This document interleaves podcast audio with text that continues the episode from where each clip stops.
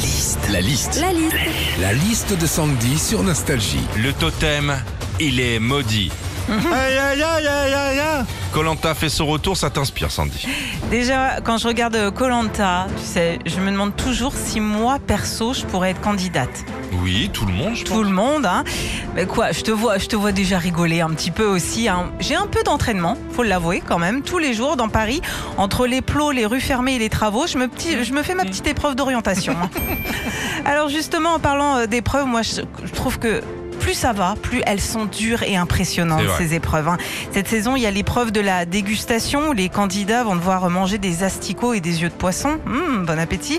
Il y a deux ans, il y avait eu euh, une épreuve aussi où les candidats devaient dormir sur une île sans manger ni boire.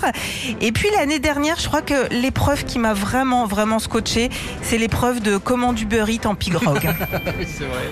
enfin, pour moi, Philippe, Colanta, c'est ça.